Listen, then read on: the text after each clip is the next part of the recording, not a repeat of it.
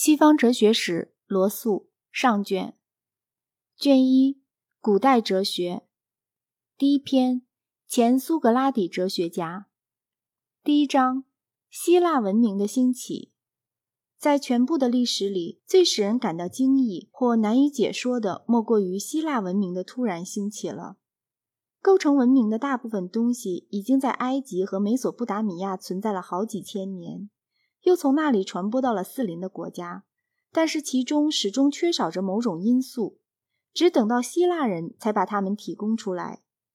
希腊人在文学艺术上的成就是大家熟知的，但是他们在纯粹知识的领域上所做出的贡献还要更加不平凡。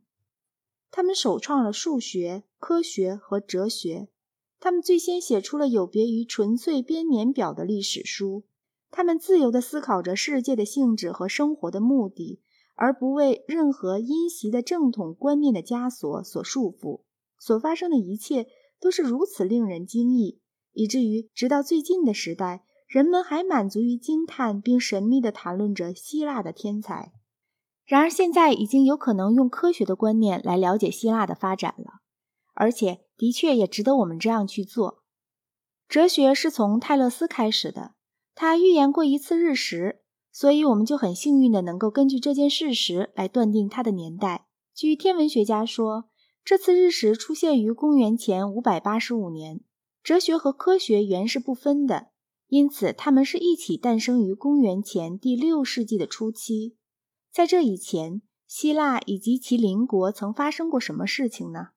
任何一种回答都必然有一部分是揣测性的。但考古学在本世纪里所给我们的知识，已经比我们祖先所掌握的要多得多了。文字的发明在埃及大约是公元前四千年左右，在巴比伦也晚不了太多。两国的文字都是从象形的图画开始的，这些图画很快的就约定俗成，因而语词是用会意文字来表示的，就像中国目前所仍然通行的那样。在几千年的过程里。这种繁复的体系发展成了拼音的文字。埃及和美索不达米亚早期文明的发展是由于有尼罗河、底格里斯河和幼发拉底河，它们使得农业易于进行而又产量丰富。这些文明在许多方面都有些像西班牙在墨西哥和秘鲁所发现的文明。这里有一个具有专制权力的神圣国王，在埃及他还领有全部的土地。这里有一种多神教。国王和这种多神教的至高无上的神有着特殊亲密的关系，有军事贵族，也有祭司贵族。如果君主懦弱或者战争不利，祭司贵族往往能够亲临王权。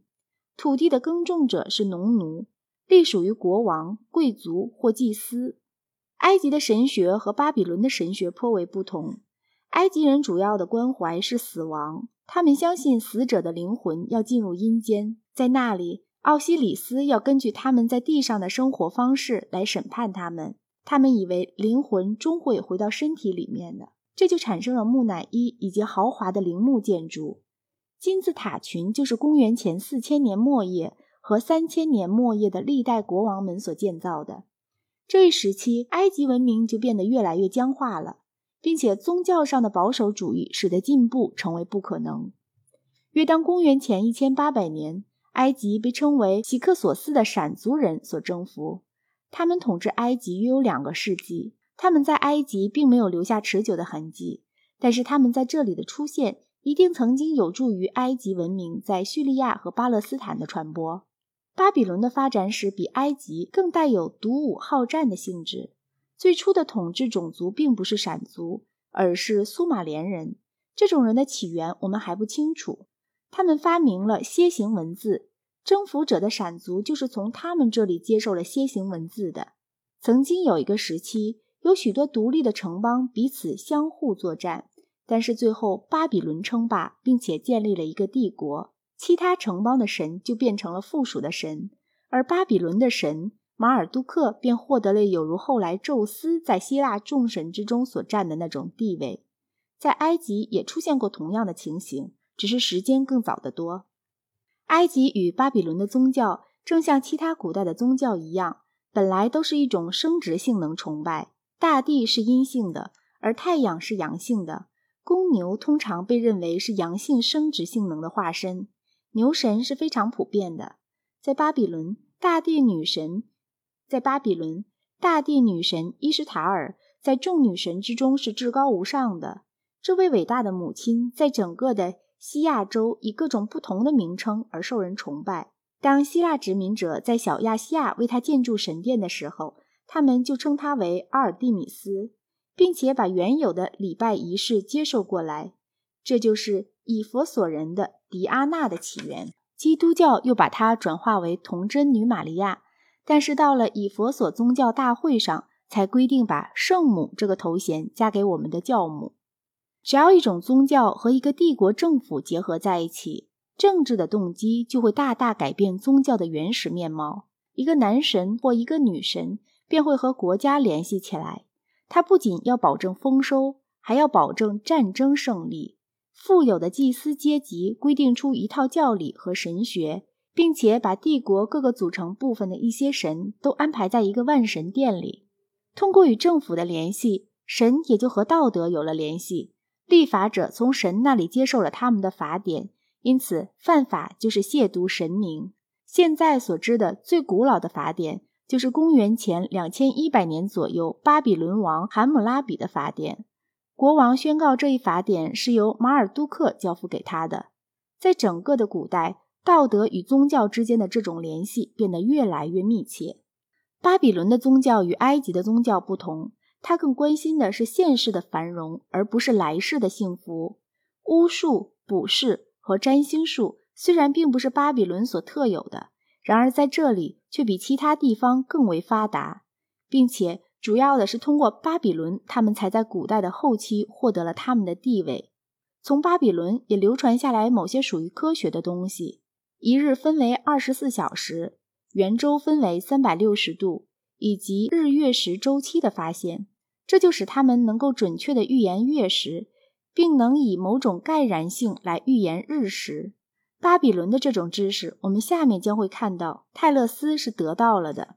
埃及与美索不达米亚的文明是农业的文明，而周围民族的文明最初则是畜牧的文明。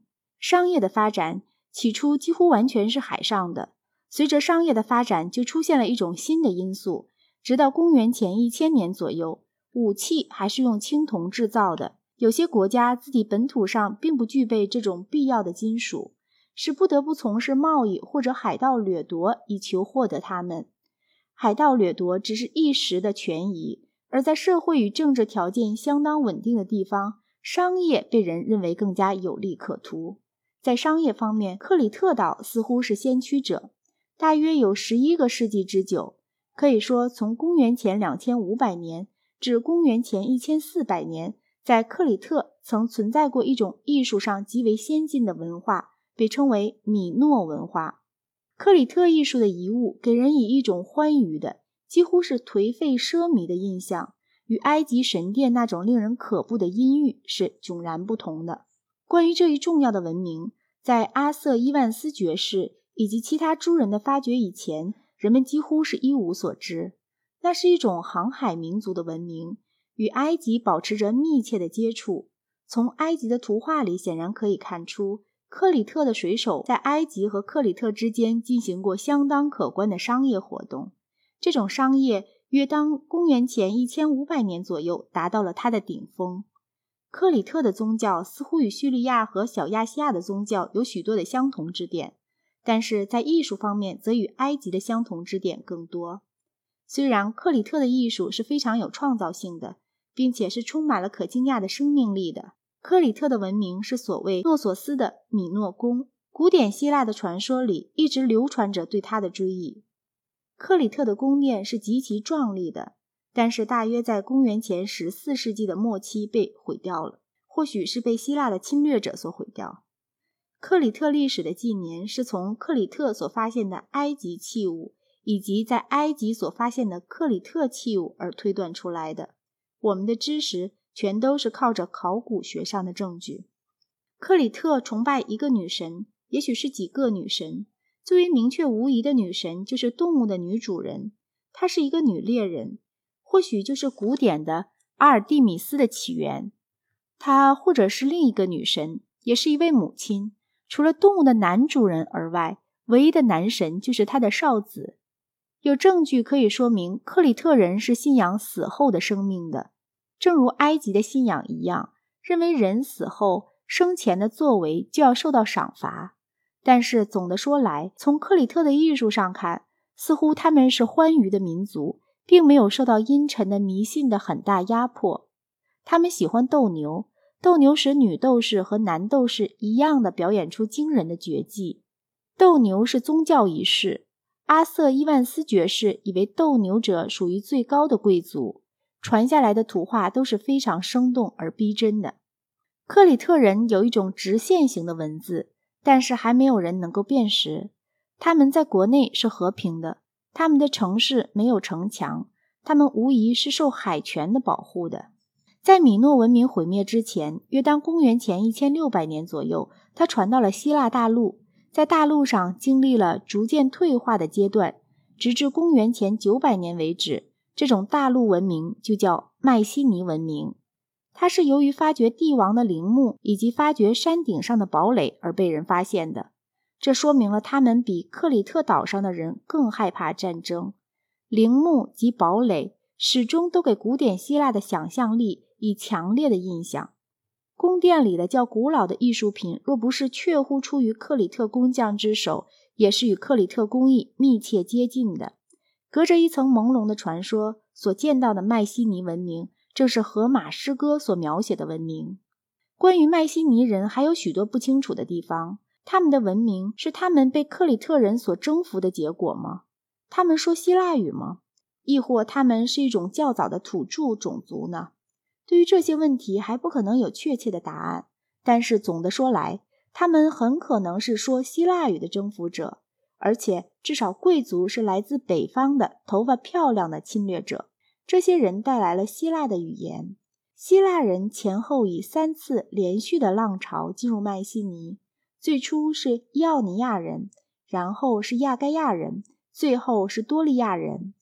伊奥尼亚人虽然是征服者。但似乎相当完整的采纳了克里特的文明，正像后来罗马人采纳了希腊的文明一样。但是伊奥尼亚人被他们的后继者亚该亚人所侵扰，并且大部分被赶走了。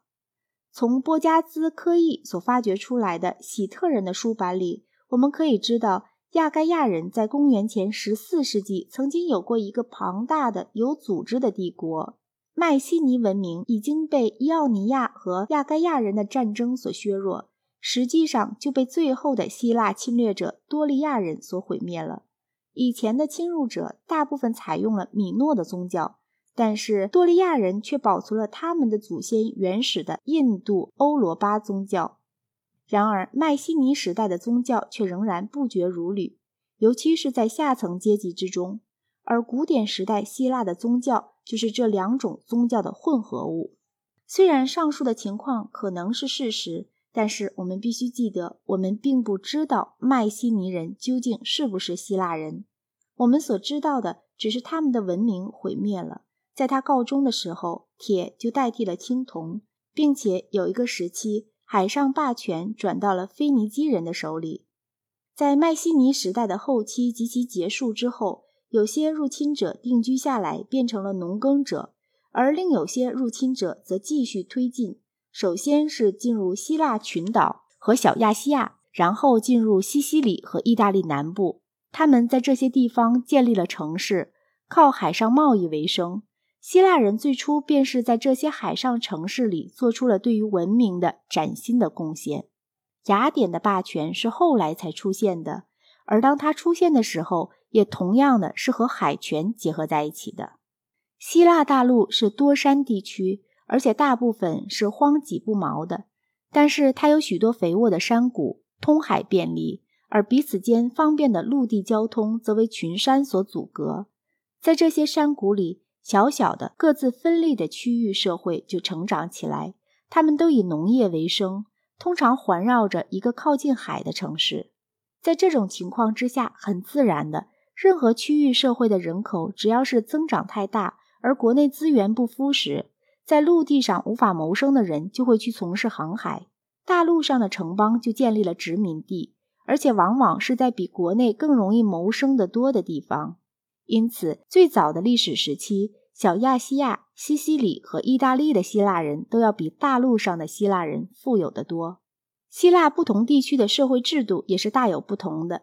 在斯巴达，少数贵族就靠着压迫另一种族的农奴的劳动而过活；在较贫穷的农业区，人口主要是那些靠着自己的家庭来耕种自己土地的农民们，但是在工商业繁荣的地区，自由的公民则由于使用奴隶而发财致富。采矿使用男奴隶，纺织则使用女奴隶。在伊奥尼亚，这些奴隶都是四邻的野蛮人，照例最初都是战争中的俘获。财富越增加，则有地位的妇女也就越孤立。后来，他们在希腊的文明生活里几乎没有地位了，只有斯巴达是例外。一般的发展情况是，最初由君主制过渡到贵族制，然后又过渡到建主制与民主制的交替出现。国王们并不像埃及的和巴比伦的国王那样具有绝对的权利，他们需听从元老会议的劝告，他们违背了习俗便不会不受惩罚。建主制并不必然的意味着坏政府，而仅仅指一个不是由世袭而掌权的人的统治。民主制则指全体公民的政府，但其中不包括奴隶与女人。早期的建主正像梅迪奇家族那样，乃是由于他们是财阀政治中最富有的成员而获得权力的。他们的财富来源往往是占有金银矿。并且由于伊奥尼亚附近吕底亚王国传来的新的铸币制度而大发其财。铸币似乎是公元前七百年以前不久被人发明的。商业或海盗掠夺，起初这两者是很难分别的。对于希腊人最重要的结果之一，就是使他们学会了书写的艺术。虽然书写在埃及和巴比伦已经存在过几千年了，而且米诺的克里特人也曾有过一种文字。这种文字还没有人能识别，然而并没有任何决定性的证据可以证明希腊人在公元前十世纪左右以前是会写字的。他们从腓尼基人那里学到书写的技术。腓尼基人正像其他叙利亚的居民一样，受着埃及和巴比伦两方面的影响，而且在伊奥尼亚、意大利和西西里的希腊城市兴起之前，他们一直握有海上商业的霸权。公元前十四世纪时，叙利亚人给伊克纳顿写信，仍然使用巴比伦的楔形文字。但是推罗的希拉姆已经用腓尼基字母了。腓尼基字母或许就是从埃及文字中发展出来的。最初，埃及人使用一种纯粹的图画文字，这些图画日益通行以后，就逐渐的代表音节。即图形所代表的事物的名字的第一个音节，终于根据 A 是一个射青蛙的射手的原则而代表单独的字母了。最后的这一步，埃及人自己并没有完成，而是由腓尼基人完成的，而这就给了字母以一切的便利。希腊人又从腓尼基人那里借来这种字母，加以改变，以适应他们自己的语言，并且加入了母音。而不是像以往那样仅有子音，从而就做出了重要的创造。毫无疑问，获得了这种便利的书写方法，就大大促进了希腊文明的兴起。